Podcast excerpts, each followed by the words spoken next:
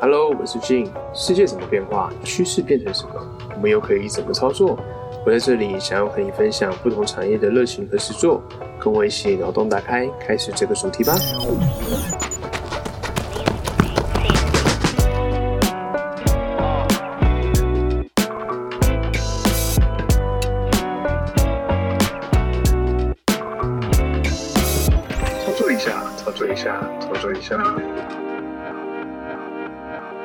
大家好，我是俊，欢迎来到操作一下。今天要跟大家分享的呢是阅读操作。我们这次的选书呢是不要在最好的年纪吃的随便过的廉价。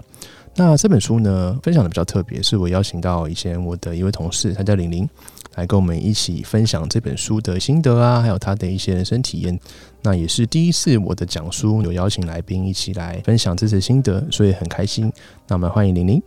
Hello，大家好，我是 Lin。零，OK，好，想请教一下，当初为什么会想要选择这本书作为我们这次读书分享的主题呢？嗯，因为一开始是被这个标题吸引，因为我觉得这个标题好像在警告我，就觉得我是一个非常省吃俭用的人，那也比较不会去花钱吃好料的啊、玩乐，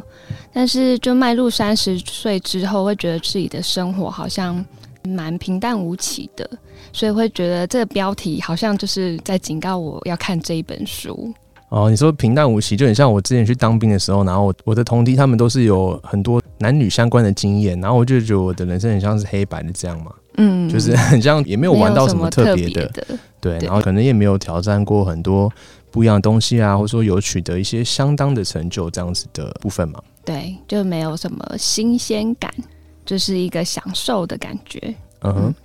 呃，那像这部分的话，我觉得我看这本书的话，比较偏向是因为这个作者跟我们年纪其实差不多的，那大概都是三十出头左右。嗯，那我们可以透过这本书呢，大概去检视一下我们三十岁的时候有哪些事情是我们已经做到的，那或者说还有哪些事情可以做得更好。因为它会会比较偏向是你的人生啊、家人嘛、爱情，还有一些我们事业上还有工作的部分。嗯那各个面向去取一些主题，然后跟大家分享说他的一些心路历程等等的。所以我觉得可能也是因为这样，所以特别适合我们两个来做分享。因为第一个是年纪相仿嘛，对，大家都知道三十岁左右就是很像社会的一个标签化，嗯他，就觉得说哦，你三十岁一定要搞出什么事情来，就是像什么，现在社会不是都会有一个三十而立吗？哎好像就一定要有一个成就对，啊，很像你三十，岁没有成功的话，你这人生就白费了，对不对？嗯对，对，那这边我有一个想法，就是说三十岁它其实是一个分水岭啊。比如说男生女生好了，你已经出社会，而且当完兵了，那这个过程中会大概是经过八年到十年左右，因为我们男生当完兵可能二十二岁嘛，大学毕业当完兵二三二二三，那你都会累积一个六七年工作经验。那如果你的职压曲线是好的话，它可能就是会慢慢累积上去。嗯然后到三十岁的时候，你就会不只是做一些比较基本的工作，可能会累积到一定的程度这样子。所以我觉得大家才会用三十而立这样子一个分水岭，然后来去跟大家做一个分享。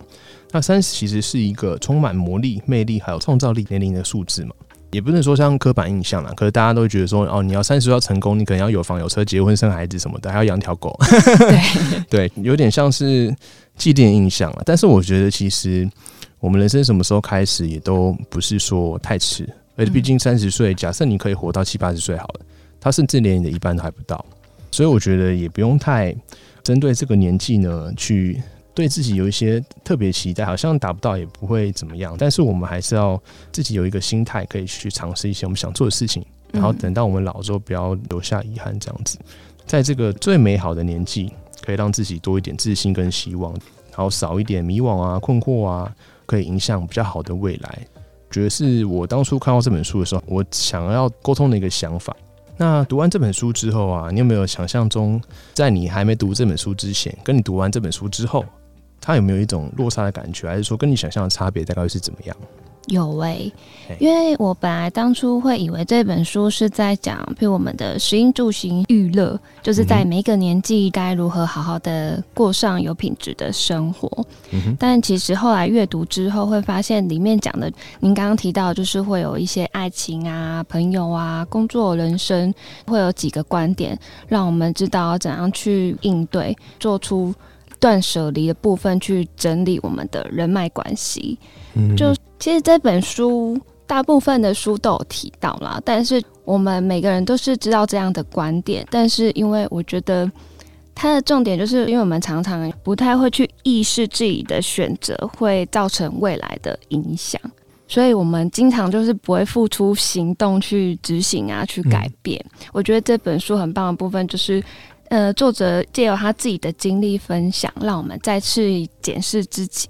可以不要走太多的冤枉路了。我觉得这本书是介绍给不管是三十岁之前，或者是三十岁之后。也是一个帮助啊，虽然说跟我想象中有点落差，嗯嗯嗯，对，就是会有一些不同面向的部分啊。不过也借由作者的眼界，我们可以看到不同面向的一些呈现嘛。嗯，因为大家都有一个观点，就是说，可能我们看书啊，就是可以学到作者的眼界。那我们只要花少少的，可能两三百块钱，我们就可以获得一些很有架构性的东西，然后跟作者他看事物的不同的观点。所以我觉得看书是一个很棒的累积。那你也会因为。越看越多不同的书，像刚刚我提到说，有些书可能会提到相关的概念嘛，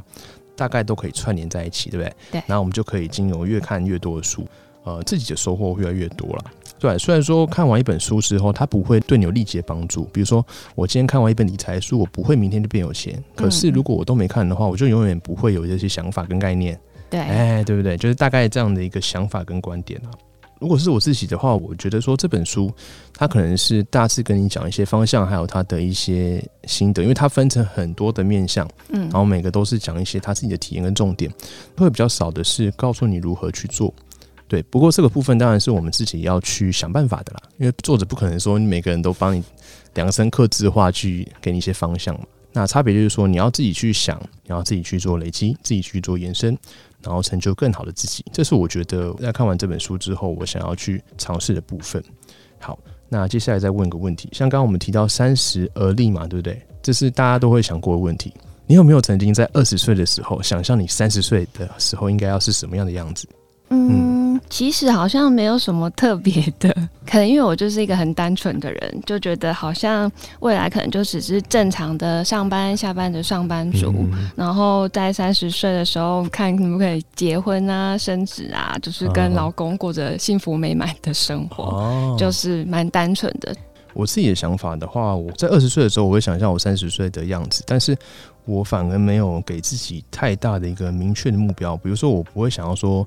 我要很多间房子或什么的，虽然我名下已经有，但是我不会想说，就是我要特别的以赚钱为目的。嗯，但是我会有一个点，就是说我希望是我自己想要去尝试的，在多年之后，我告诉我自己，在我三十岁的时候，可以告诉二十岁的我自己，你老哥我已经帮你做过了，不会说我三十岁因为没有做而后悔。嗯，那我想要做的东西，我想要做面向，我都尝试过了。我自己是那种遇到个机会的时候，我会去想要尝试看看的人。只要说这个部分我可以承担那个风险，对不对？我自己还承受得起，我就会想要去尝试看看。因为我觉得说失败其实也不太像是一个真正的失败，它就是一个可能你做出来结果比较差的一个呈现而已。但就是一个过程，至少你有去执行经历过。对，我觉得虽然我大概可能两年左右都会换一个工作，那我每次换工作都跨领域跨很大，但是我还是可以。在那个工作里面找出自己的价值，去把它呈现。我在离职的时候，基本上也都是在对我自己来说的一个巅峰点。比如说，像是我可能没有办法在这个工作里面，在我的履历表上面再加更多的一个呈现，或许可以，可是那可能再花个三五年，然后才累积一点点在履历上面。那这样子对我来说可能会是比较可惜的。所以我觉得，在我二十岁跟三十岁之间的差别呢，我就是想要告诉自己说，三十岁的自己其实在二十岁的时候。你想过那些东西，我都帮你做过了。那现在呈现出来的是这样，所以我并不后悔我过去的十年。嗯，对我还其实蛮感谢自己过去一直在努力的自己。我会希望去持续的实践自己的一些想法，过程就是我们的累积嘛。那这本书中呢，其实有分享到一些片段嘛，比如说像是爱情、朋友、工作，然后人生。那你有没有读到哪一些片段是特别有感触的？它其实有很多句子嘛，那每些句子下面都有一些补充。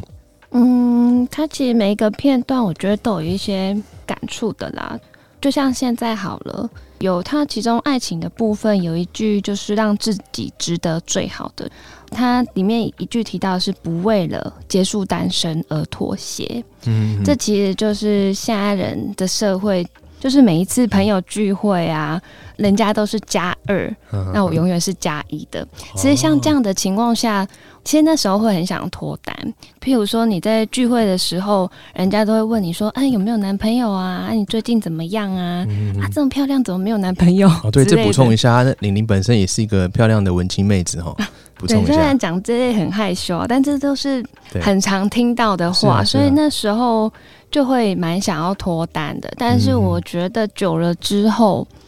就会觉得好像自己不需要去刻意去迎合别人啊，或者是刻意去好像一定要交到男朋友这样子。我觉得现在的想法就是会慢慢的有机会认识就去认识，那合得来有聊得来的再继续这样子。因为像过去有时候会可能有交男朋友，但是其实你们在过程之中好像明明不适合，就像里面提到的，不需要去强留感情啊，因为这样久了之后会浪费彼此蛮多时间的。对我觉得这样子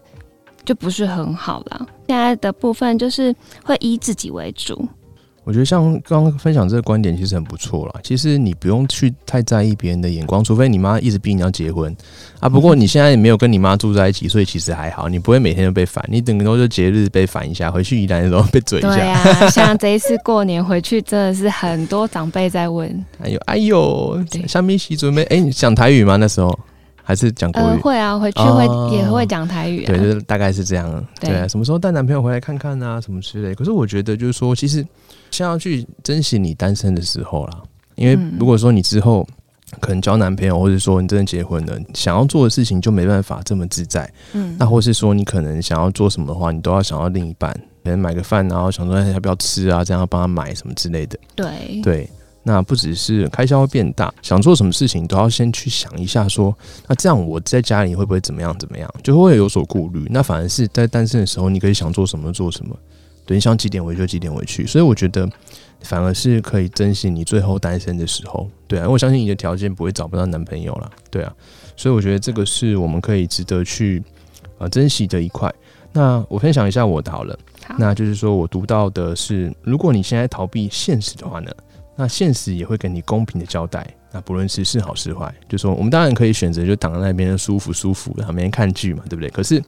总有一天这个东西你没有去做累积的话，就很像是我们在出社会之后，我们就是很舒服的过生活，没有什么挑战性的在工作。那可能你的工作曲线是不会有什么累积的，嗯那可能就是任何人都可以取代你的工作。那你到三十岁的时候，你就是没办法去跟人家做比较嘛，你只能就是珍惜你现在的状态，然后就是平平淡淡的。那现实自然会给你个交代，也不会说这样是好，不这样是坏，就是会少了一点你可以去跟人家说嘴的东西，或者说你可能比较少有一些工作技能上成就感的呈现。没有说真的对与错，那就是公平都会给你一个交代，因为这是你选择的。那我自己会觉得说，我们自己平常会需要去累积一些自己的东西，然后毛遂自荐自己，主动的开创一些升迁的机会。那像我平常就有在经营自媒体嘛，不管是我们现在录的 podcast，还是我在经营的部落格文章，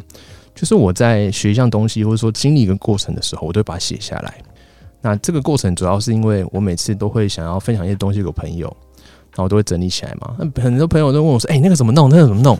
然后我想说：“哦，很烦呢、我要重新讲一次。”然后我就直接丢链接给他，有没有？然后我就觉得啊、很省力，我就丢个链接给他，哦，这个就是这样操作，我这样就有一篇文章可以呈现给他。对，我我知道，我对也是你其中的那个朋友。对，所以我就觉得帮助朋友的过程中很棒，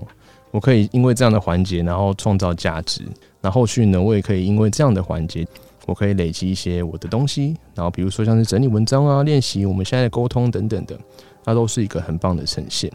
那其中呢，我觉得我最喜欢的一句话就是不必要的交际啊，其实只是在浪费你的时间跟金钱。因为像我以前就是一个 yes man，什么女生约我我都说好，然后什么朋友约我都去。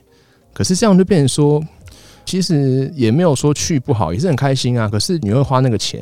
然后花那个时间，可是去完之后好像就会很空虚，有没有？嗯就觉得说我花这个钱跟花这时间，那我是不是可以把这个时间做更好的事？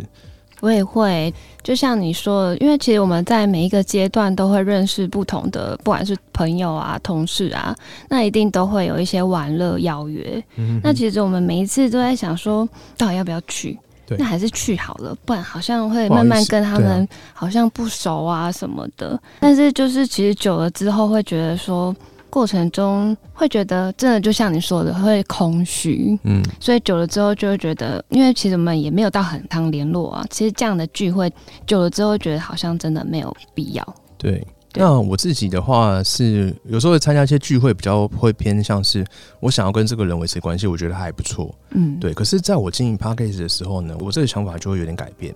因为我觉得说你认识一个人啊，不是说你可以从他那边获取什么，对，而是你可以为他创造多少价值。如果你本身是有一个价值的人的话，我相信即使你们很少联络，他也是会愿意跟你有交集。这是我在经营 p a c k a g e 之后的一个改变的想法了。我以前都会想要去参加一些聚会啊，然后可以跟那些人可以维持关系嘛。嗯，但是我现在变成说，如果我可以邀约一个我的朋友或来宾来分享他故事的话，我就可以帮他创造更多的价值。那我们后续就会有更深入的了解，那甚至是更多元的合作机会。对，嗯所以我觉得这样也是一个不错累积人脉的方式，就不一定要说我每个聚会都参加，那可能就是说哦我不去 这样，然后我可以把那些时间来做更多的事情。但是我们还是透过这次的邀约访谈，我们还是累积一个关系。是，哎，所以我就觉得说，用这样的切换其实是还不错。所以这是我在这本书里面觉得某些还不错的章节片。当然是因为时间关系，我们就举其中几个例子就好。那有没有什么事情啊，是你平常可能就知道，可是看完这本书之后，书中带给你一些观念，让你觉得呢，你应该更去执行其中的部分呢？嗯，其实他提到就是说，呃，没有经济基础，总不能一直谈品味生活。就像我刚开始看这本书的初衷，我好像想说，嗯、他是在教我怎么样享受生活啊，好像可以一直想买什么做什么都可以花钱去做。因为可能现在因为疫情的关系啊，就是后来会觉得好像人生无常，只要身边好像有人离开之后，就会觉得好像应该要把握当下去做想做的事情。对。但现在会觉得现实其实是很残酷的，因为在没有这样足够的经济基础下，其实我们不适合这样子操作。嗯哼，对，看完这本书会让我体会到，就是你会有一个学习的一个心态，就让我们应该要把我那个好奇心去学习，踏实的一个方向啦，才能在我们这样的生活过程中获得安心跟满足感。嗯对，就是看完这本书之后，他其中也有提到说，努力不一定会立即有收获，但若不努力的话，绝对不会让你过上理想的生活。嗯，对。他其中有一句是：“你想要的生活不该因为欠缺收入而举步维艰。”这样子，嗯会有几句话一直在提醒我。呃，享受生活其实并不是最重要，而是重要是你那个好奇学习的心，就是让我们每一天因为好奇而想要改变自己的那个心。嗯，对。我分享一下这个部分我的理解好了。我觉得说，呃，有时候我们想要去享受当下或什么，其实没有什么不好。但是就是说，如果你想要享受更多元、更品味生活的部分的话，那你可能会先需要提升你本身的收入，你才能够去延伸更多品味生活。那像是我之前有访问一个呃深装文化的 Simon，我大学热舞社的朋友。那本身呢，也是因为他的兴趣嘛，他就是品味生活。那品味生活那部分都很昂贵，比如说是手表啊，嗯，然后定做西装嘛，一套就几万块，对啊，然后是抽雪茄那种，都是哦，想到就觉得很花钱那种兴趣。那他就是可以透过这些品味生活的方式，提升他的人脉，因为你要可以有那个门槛，可以去享受那些东西的话，你你要一定的收入，那那些自然就是会筛选出一个那样的客群嘛。那你就可以认识更多的人。那我自己的品味生活过程，我反而是透过学习。我透过学习，我反而是觉得可以让我自己去充电，然后可以去延伸出我不同的可能性。就像我们今天来分享的话，我就可以从这本书啊，然后我们就可以互相交流观点。那这反而是让我觉得是一个重点的事情。是对对对，我就不会说我的工作可能就是我平常坐在家里，然后去到公司，可能就是两点一线这样的过程。就是你下班之后，如果做你自己的兴趣的话，你就不会再让自己陷入那个工作情绪，不会变得说你只有工作，而反而是你会有一些可以累积的东西的兴趣，然后去延伸出你自己不同可能性。所以我觉得说，如果可以的话，去提升我们的收入，因为想说提升收入就主要是两种嘛，一种是开源，一种是节流。可是如果我们一直都是以节流状态的话，第一个是我们生活品质就会比较差。然后还有就是说，我们可能在有些可能性，我们就没办法去体验。比如说，像是今天我想要去上一堂三万多块的声音课，好了。那如果我没有存款，没有一些相关的一些经济的话，那可能就是我一个月的薪水，那我这样就没办法去透过这样子花这些钱去学习，那我是不是就少了认识一些新的人的可能性？那甚至就是少了一个机会，我可以去做更深入的学习，那这样反而会变成一个不好的循环。可是如果今天我们提升收入之后，我们可以存到更多钱，那我们可以透过这笔钱再去精进自己、投资自己，甚至是有更多的生活品质，那甚至是出去玩也好，那这些都是可以让我们更去品味生活的一些方式。这是我在这部分的分享。那我自己的话，我会觉得说，看完这本书更应该会去执行的是，如果你选择放过自己的话，现实也会先追上你，大概是这个概念啊。如果你都一直放过自己，那他觉得啊没关系啊，就这样子。三十岁的你再回去看二十岁的你自己，你可能二十岁的时候是很有热情、很有冲劲的，可是到你三十岁之后，你反而是会让二十岁的你去失望。那换位思考的话，假设我现在三十岁，那如果说四十岁的你，你想要成为怎么样的自己？那我就会从四十岁的我自己的目标去回推三十岁的时候。那我在三十岁到四十岁的这个过程中呢，我的每一天大概要怎么过，我才可以成就我到时候的目标？就很像千分之一的一天，那我该怎么去过，然后才能累积到我四十岁想要成就的样貌？那其实就是以终为始的一个生活方式，这是我想要去呈现的。所以我每一天都必须要照着我的目标去做迈进，大概是这样的部分。那你觉得说读完这本书啊，你有没有说一些其他的收获可以跟大家分享一下？我觉得就这一本书，就是让我再一次的检视自己啊，面对自己。嗯哼，那也谢谢俊的邀约，嗯嗯，因为你真的是我认识当中最认真、努力、持续在学习的。人家都是翻脸比翻书还快，嗯，你是翻书比翻脸还快。因为其实我看书是会看到豆菇的那一种，嗯，就是完全没有想到我自己会有这样的机会来跟大家分享啊。虽然说在准备的过程当中会担心内容其实会不会不符合主题呀、或者是其实讲的不太好，但是这一次的分享会让我好像有前进一小步，也让我学习去开口表达。嗯哼，对，如果你跟我一样是一个没自信的听众朋友，就赶快做出改变吧，好好筛选身边的朋友，嗯不要舍不得断舍离，然后把自己留给更值得的人。常常会说早知道怎样怎样的，但每一次每一年都在后悔，就会觉得说，如果当初做出改变，会不会现在就不一样了？就像刚刚俊提到的，三十岁到四十岁这样的一个过程，你会觉得就是自己在慢慢改变啊。对，我觉得像玲玲之前，其实我们在讨论访纲的时候呢，她有分享到一点，就是自信了。那这部分的话，我觉得就是不要常否定自己，你其实要对自己是有自信的。我们都是值得被好好对待的哦，不要觉得说好像我这边做这件事情啊，会不会怎么样，会不会怎么样？其实我们不用太在意人家的眼光嘛。对，即使有不好的声音，只要你做出成绩，那些声音都会不见。所以就是要对自己有自信，再来去挑战自己。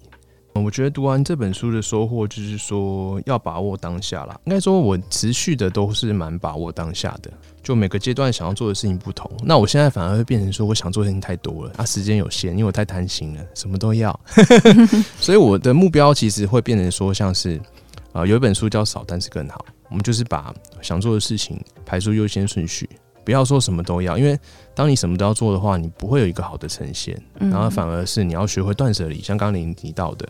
那我们要去把你真正想要先专注的事情去把它做到，不要说什么事情呢都想要。那以上呢，则是我们这次的分享。那玲玲还有什么想要跟大家分享的吗？其实不管是对听众朋友还是我自己啦，我觉得大部分的人都比较没有自信心。首先就是要改变我们自己，调整自己的心态。我们要时常的鼓励自己，就像刚刚俊说的，我好像很常否定自己，觉得自己做不到啊，去设限自己，就是觉得我们不用去管别人说什么，不用去在意别人的眼光，我们也不用刻意去装成别人喜欢的样子。嗯哼，应该好好的看待自己，了解自己，喜欢自己，就是让自己过得舒服自在。因为当我们把自己的状态调整、准备好后，自然会吸引频率相同的人想来认识你啊亲近你啊。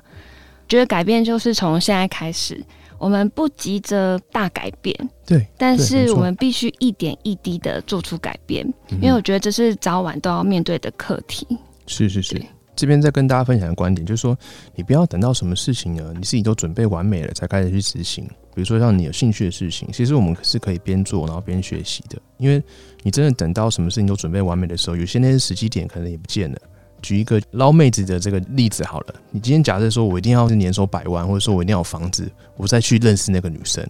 可是时机点可能人家早就被追走，对啊，早被追走了，人家搞不好也不用谁要等你？对啊，比如说外表什么，相同条件下，或许只是他比较愿意去尝试，哎，那他搞不好就捞到了，对不对？嗯，对啊，人家搞不好妹子就刚好寂寞空虚，然后就很需要这样慰藉，那只是去关心人家就可以了，其实不用一定要说年收入多少啊，或者说你要房子有车子什么的，不用先把自己准备到完美，你只要愿意去尝试，那自然都会学习到东西。对啊，因为人生不是得到就是学到嘛，对不对？对，就是不要把自己想的一定要是很完美的状态，还是执行某些事，这些事情呢都是可以边做边修正的。只要你朝着对的方向去努力的话，那你自然会看到一些成果跟收获。好的，以上就是我们这本呃不要在最好年纪吃的随便过的廉价的一个心得分享。那如果后续啊有喜欢我们的频道的话，或者说想听我们分享怎么样类型的书啊，也都欢迎在我们的评论区留言哦。好，谢谢大家，谢谢大家，谢谢，拜。